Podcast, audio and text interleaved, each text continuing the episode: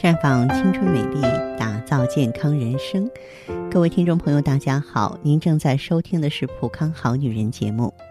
健康美丽热线已经为您开通了，您有任何关于健康养生方面的问题，欢迎拨打全国统一免费电话四零零零六零六五六八四零零零六零六五六八，也可以在微信公众号搜索“普康好女人”，添加关注后直接在线咨询问题。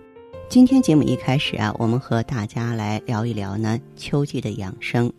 虽然说有个“秋”字。但是近期各地呢依然和高温酷暑相伴，这个表面看起来啊跟秋天实在是搭不上边儿。实际上，立秋以后啊，呃，暑热高温和盛夏的炎热高温有所不同，主要差别呢在日照时间短了，有时呢夜间呢还会有些凉，空气中的水汽含量相对小了。从气候特点来看，立秋时节呢，由于盛夏余热未消，啊，特别是在最近一段时间里，很多地区呢仍处于炎热之中，因此民间有“秋老虎”之说。这种炎热的天气呢，往往要延续到九月下旬的秋分节气，天气啊才会很快凉下来。那么现在的话呢，我们国家大部分地区依然是。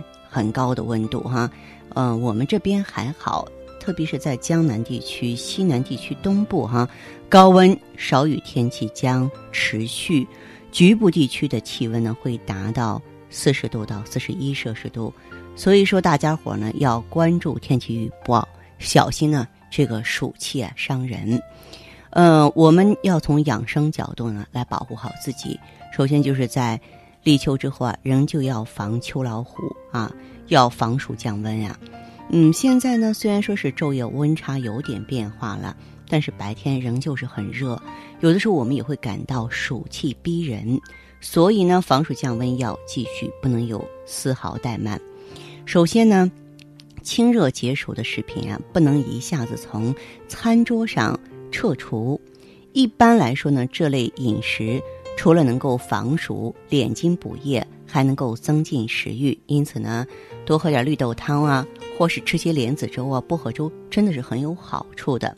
多吃一些新鲜的水果、蔬菜，既可以满足人体所需的营养，又可以补充经排汗而丢失的钾。二是寒凉饮食要减少。因为经过一个长夏之后，人们的身体消耗都特别大，特别是一些年轻人，大多呢脾胃虚弱，因此在选择食物时不宜过于寒凉。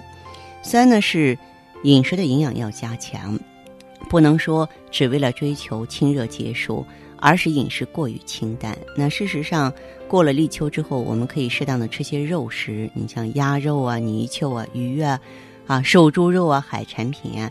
既能够清暑热，又可以补益，可以放心食用。当然，在现在的话呢，还需要防止空调病。现在热嘛，所以说许多家庭和办公室还在开着空调。我们在享受清风凉意的同时，也容易患上空调病。尤其是在现在呢，天气早晚呢要凉一些了，稍不注意呢，就会出现腹痛啊、吐泻啊、伤风感冒啊，啊，包括呢。肩腰疼痛这一系列症状，我们说哪一样呢都会让人不太舒服，所以说呢，这个空调开放的时间别太长了，夜里最好是不开或只开除湿，这样的话既可以呢降温去暑，又可以预防空调病。再就是我们在空调环境中的人呢，可以经常喝点姜汤，生姜呢可以发汗解表、温胃止吐、解毒。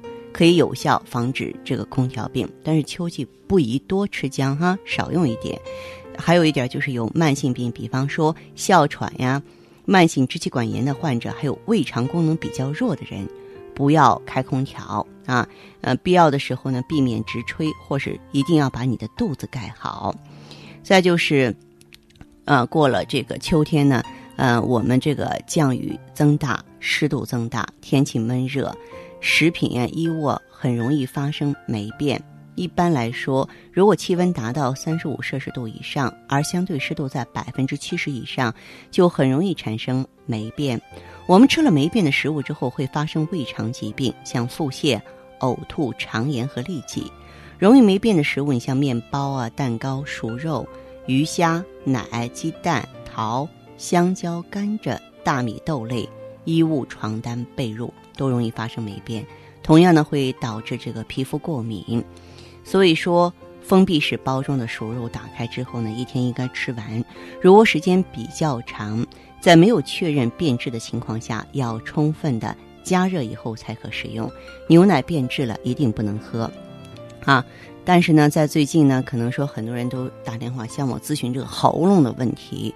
的的确确，立秋之后，年轻人成了咽喉炎发作的主力军了。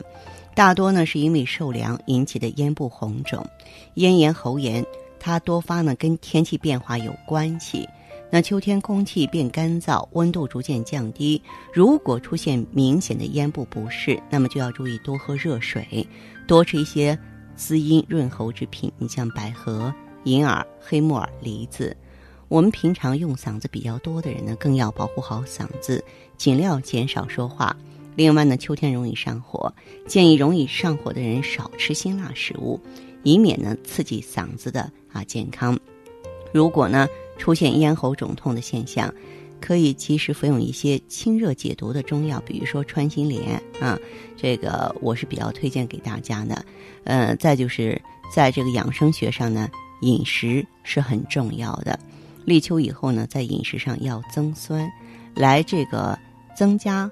肝脏的功能，抵御过剩废气的侵入，所以我们多吃苹果、葡萄啊，包括柚子、柠檬、山楂。呃，秋季在饮食调养方面呢，《黄帝内经》提出了秋冬养阴的原则，也就是说，要多吃一些滋阴润燥的食物，以防止呢秋燥伤阴。啊，我们可以选择银耳啊、梨呀、芝麻、藕、菠菜、豆浆、鸭蛋、蜂蜜。但是不能暴饮暴食。一般人啊，到了秋天，由于气候宜人，食物丰富，往往进食比较多，摄入热量过剩，就会转化成脂肪堆积起来，使人发胖。在秋季饮食中要注意适量，不能放纵食欲，大吃大喝。再就是秋天应该少吃一些刺激性强、辛辣燥热的食品，比如说尖辣椒。另外呢，还要避免各种湿热之气积蓄。凡是带有辛香气味的食物都有散发的功能，因此呢，提倡吃一些辛香气味的食物，像芹菜啊啊，像香菜之类的。当然呢，饮食上不要过冷，这点呢啊，我也有所提及。由于这个天气由热转凉，人体呢为了适应这种变化，生理代谢也在发生变化，饮食特别注意不要过于生冷。以免造成胃肠消化不良而发生各种啊消化道疾病。呃，中医学认为呢，苦燥之品容易呢伤津耗气。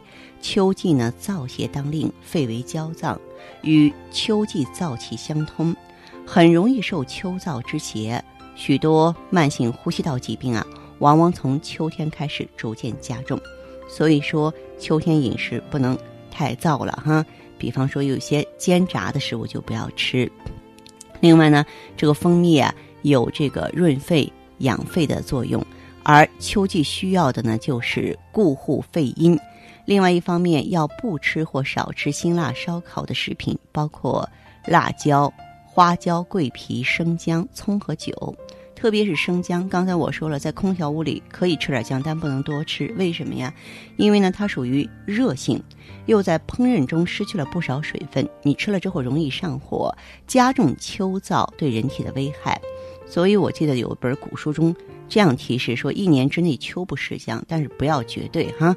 那么除了蜂蜜之外呢，也可以多吃些芝麻、杏仁儿。既可以补脾胃，又能够养肺润肠，可以防止秋燥带来的津液不足、干咳呀、咽干口燥、肌肤失去光泽、肠燥便秘等身体的不适啊，都会呢这个有所缓解。